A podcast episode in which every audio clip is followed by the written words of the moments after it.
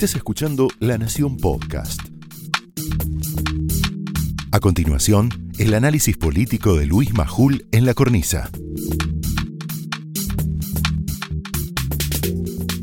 Entonces los distintos títulos de este editorial, porque vamos a atravesar todos los temas, son Alberto no renuncia, les voy a explicar por qué. Las vacunas no llegan, les voy a explicar por qué. Bernie se va y una nueva denuncia contra Soria, contra Martín Soria. Alberto está en el peor momento.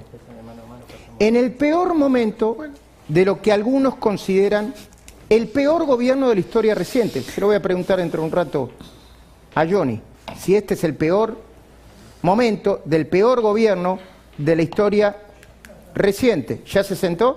Johnny, buenas noches. ¿Cómo estás? Bien. Hola Luis. Ya tendremos tiempo de hablar tranquilo. Para vos es el peor gobierno, es el peor momento El peor del, gobierno. del peor gobierno de la historia reciente. Es el peor momento de Alberto Fernández, sí. Pero no, no lo digo yo, lo dicen las encuestas. 67% de reprobación, Universidad de San Andrés. Insospechada de ser K, anti-K. Primera definición, me parece, ¿no? Y de el peor gobierno de la historia reciente está por verse. Está por verse. Hay muchos gobiernos malos últimamente en la Argentina. Este puede, viene, viene perfilado para ser de lo peorcito. Ahora hablamos tranquilos. Dale, sí. Gracias no. por venir. ¿eh? Por supuesto. La Argentina está a punto de quedarse sin vacunas. Vamos de nuevo, parece que fuese una chiste. Está a punto de quedarse sin vacunas. Se viene la segunda ola, se viene. Ahora lo vamos a hablar con Johnny, con Conrado Stor. Más fuerte, con más contagios y con más muertes que la primera. Y hay un problema, el presidente se quedó sin autoridad moral y política para pedir una segunda cuarentena.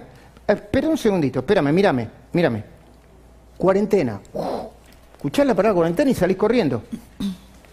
El presidente, el gobierno, de tanto que devaluó su palabra, las expectativas, no tiene margen de nuevo para cerrar la economía. Bueno, después al final del programa vamos a hablar con Suchovic y José del Río. Si la cierra, mamita. Parte del 50% de los pobres, se lo decía recién a Florencia, están en la calle, desesperados y a punto de explotar. Cuidado que yo no sé si todos los periodistas, muchos de nosotros caminamos en la calle. ¿eh? Hay un clima complicado. La gente está desesperada, no le alcanza la plata y hay mucha gente a punto de explotar. El contexto político lo puso blanco sobre negro Mario Negri en el siguiente tuit. Mirá, el presidente usó la cadena nacional para decir que llegarán más vacunas. Debió decir la verdad, dice Negri. El país se quedó sin vacunas por la absoluta falta de planificación de su gobierno después de un año de pandemia y, y acá hay otro dato que hay que rescatar, por priorizar el plan judicial en lugar de la salud y la economía. Por priorizar a Cristina. Y agrego, agregamos, para colmo sus aliados, en vez de pedir perdón, perdón tienen que pedir. En vez de pedir perdón por las, no se puede decir malas palabras, dice yo, no se puede decir mal. No se puede. Yo iba a decir por las C que se mandan en el gobierno de la provincia, en el gobierno nacional, con los vacunatorios VIP y el uso avieso de la vacuna militante, en vez de pedir perdón, porque deberían pedir perdón, vuelven a agitar la grieta.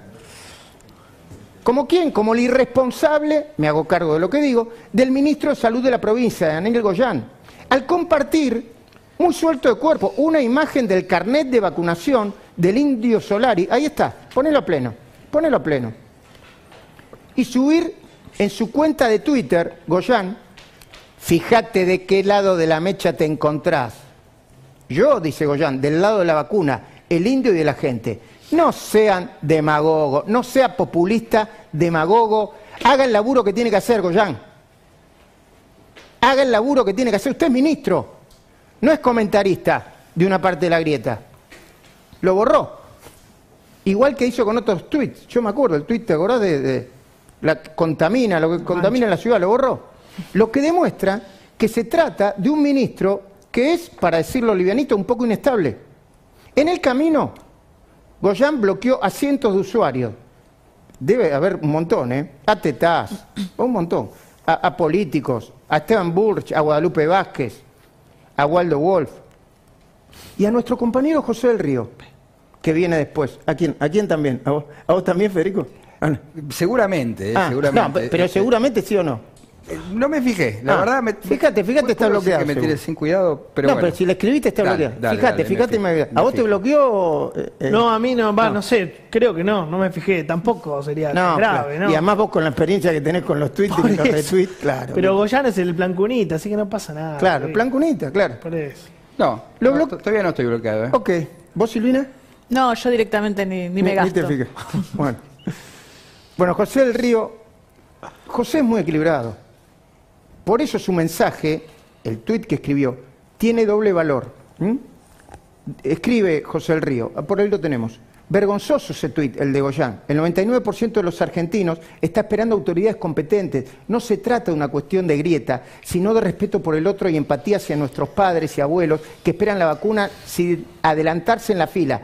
Sin adelantarse en la fila, Goyán, Kisilov, Alberto Fernández, Ginés González García. Ah, a propósito, ya me olvidaba. Zanini no renunció todavía, ¿no? Nadie le pidió la renuncia, ¿no? Cara dura.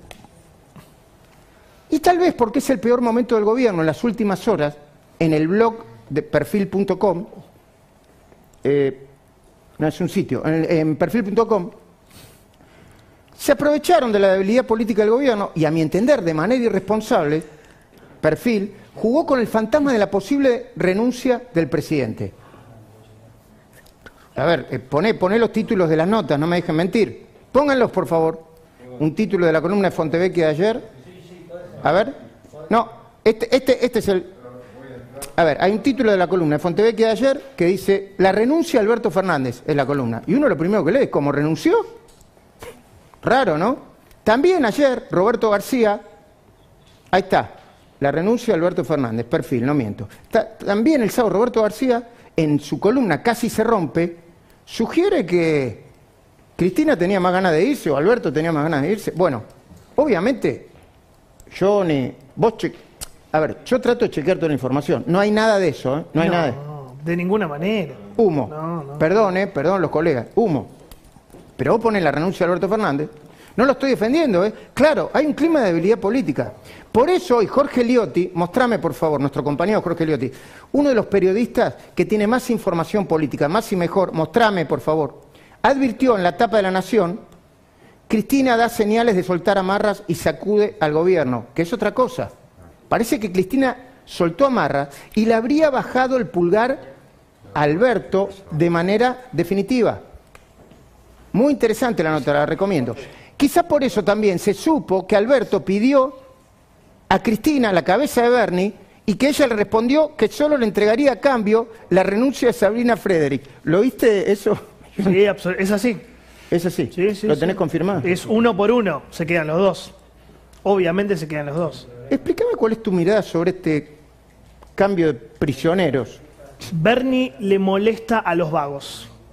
Yo te lo resumo de esa manera. Bernie es un ministro que le, les molesta a los que están todo el día con el aire, con- aire acondicionado y con el escritorio. Los Frederick de, la- de la vida. Esa gente que está 12, 14, 16 horas en un despacho, tranquilo. Bernie trabaja con todas las cosas malas que tiene Sergio Bernie. Muy mala, digo yo, ¿eh? Muy malas. Muy Esa mal. noche inexplicable Sí. nunca la va a poder explicar. Y esas otras las cosas que ata también a Cristina Bernie. ¿eh? Algún día habrá que hablar de esa noche. ¿De qué Porque noche? a- de la noche de Nisman. De la noche del barro. Yo siempre digo que Bernie es una persona que se mete en el barro, literalmente. Porque esa noche tenía barro en las zapatillas o en lo que sea que tenía puesto. Esa noche de enero del 2015 donde aparece muerto Nisman. Esa noche ata políticamente a Cristina y Bernie para siempre. Es un hilo que no se va a romper nunca. Es muy sensible ese tema, nunca se habló en profundidad. Pero además, además de eso, Bernie expone a los ministros que están todo el día tranquilos. Por eso yo digo, esa diferencia de nosotros, del periodismo libre e independiente, con Bernie va a ser para toda la vida. Pero al mismo tiempo hay mucha gente que no le gusta porque este hombre trabaja, ¿no?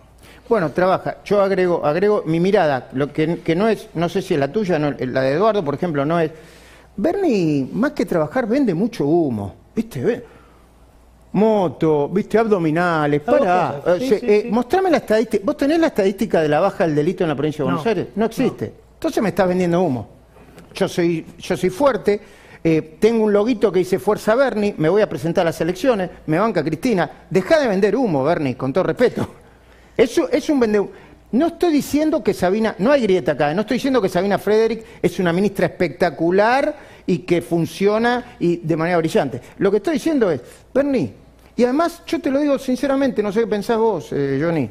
A mí no me gustan los matones, que agarran gente del cuello. No, eso En mi barrio, es, los matones no hablan, no hablan, hacen lo que tienen que hacer. Ni agarran gente del cuello ni dicen, vení, no te escape, te corro por la esquina. Eso es. No, coincido, coincido. Lo que sí creo es que Bernie te amplía la base ideológica. Bernie te habla a un público de centro, de centro derecha, que Frederick no. Entonces, son inteligentes para las campañas, no son tontos, por algo ganan elecciones. Con todas las cosas malas que hacen, aún así ganan elecciones. Y tenerlo a Bernie ahí es para un público especial al cual ellos no llegan. Por eso no le sueltan la mano también. Tiene muchas explicaciones. Hablando de la mano, ahora vamos al mano a mano. ¿eh? Dale. Te puedo preguntar todo, ¿no? ¿Cosas personales también? Sí. Bueno, creo que sí. Supongo. ¿Eh? Sí, por supuesto. No, a ver, cosas. No, no de la intimidad. No, obviamente. Sé que el año pasado tuviste Momentos complicados. El ¿eh? tuit de Alberto, sí. sí, sí. yo sé que ya pasó, pero... No, no, lo hablamos, no hay ningún problema. Porque no es solamente por vos o por mí, es por qué tipo de periodismo queremos, qué tipo de vínculo tenemos que tener con los gobiernos, ¿no? Habla un montón del momento del periodismo. Mm. Bueno, Frederick, ¿no? Cambio prisionero, juegan al TEC, juegan al TEC, dame uno, yo te doy otro. ¿Te das cuenta en manos de quiénes estamos? La inseguridad aumenta a niveles dramáticos en la, en la encuesta esa que menciona Johnny el tema de la inseguridad, no sé si en esto o en el tema de la inseguridad está primero, la primera preocupación. Alberto y Cristina juegan el intercambio prisionero. Y Máximo Kirchner, atención, también juega la internita. Quiere presidir el PJ de la provincia. La provincia. 2015 pisó por primera vez la provincia. ¿Para qué? Para manipular las listas de candidatos de las próximas elecciones. Es que parecen vivir en un cubo. Si no, tampoco se explica por qué Cristina presupone que nos puede hacer creer que es un altruista al renunciar, entre comillas, a su sueldo de vicepresidenta, cuando lo que hizo la semana pasada, la semana que pasó, menos mal que Silvina se dio cuenta, fue optar por las dos jubilaciones de privilegio, las dos pensiones graciables, que es maguita y que tiene retroactivo. Igual, no te preocupes, porque la vice no se la va a llevar de arriba. Silvina Martínez acaba de denunciar al ANSES por la devolución de las pensiones a Cristina. Es así, ¿no, Silvina? Exactamente. Lo acabo de, presentar, viste que era todo virtual por mail, acabo de presentar la denuncia. Y tampoco se la va a llevar de arriba el flamante ministro de Justicia Martín Soria. Hoy te vamos a presentar junto a Hugo Machiavelli una nueva denuncia judicial por un hecho de corrupción de este hombre, al que se lo considera violento, improvisado, cercano a los grupos de inteligencia, los sótanos del poder, y poco transparente. En el medio de semejante desbarajuste, tal vez no alcance el DNU que con reserva prepara el gobierno para atajar la segunda ola de COVID. Vamos a hablar de eso, Johnny, también, ¿eh? Sí, por supuesto. Yo tengo algún detalle, quizá vos también tenés. Dale. Porque quizá ahora mismo el cierre de fronteras el control del transporte internacional de cargas y de vuelos de entrada y de salida a la Argentina terminen llegando demasiado tarde. Quizá tampoco le alcance al presidente para conformar a Cristina su actitud cada vez más provocadora y desesperada, reflejada en el último ataque contra la oposición, este sábado, ayer, en el marco de un homenaje para recordar trabajadores detenidos, desaparecidos en la ex ESMA. Este es el tributo que todos los días le rinde Alberto a Cristina. ¿Le alcanzará? Video.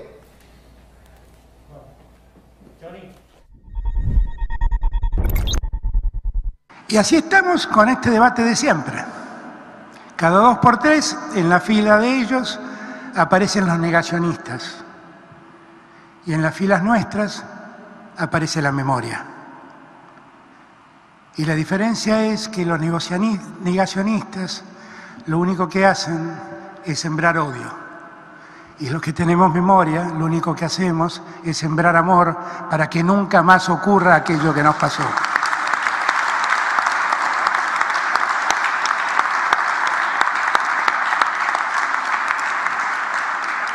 Y los que estamos aquí, los nosotros, como digo yo, van a decir que este discurso es un discurso que genera grieta.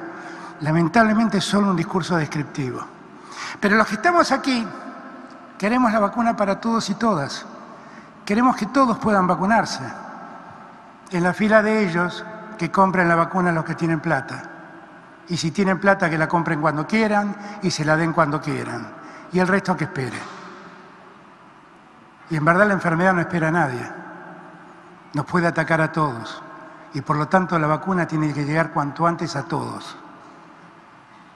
Pero en esa frase, en esa idea, está esa cultura del descarte. El que pueda pagársela, que se la pague.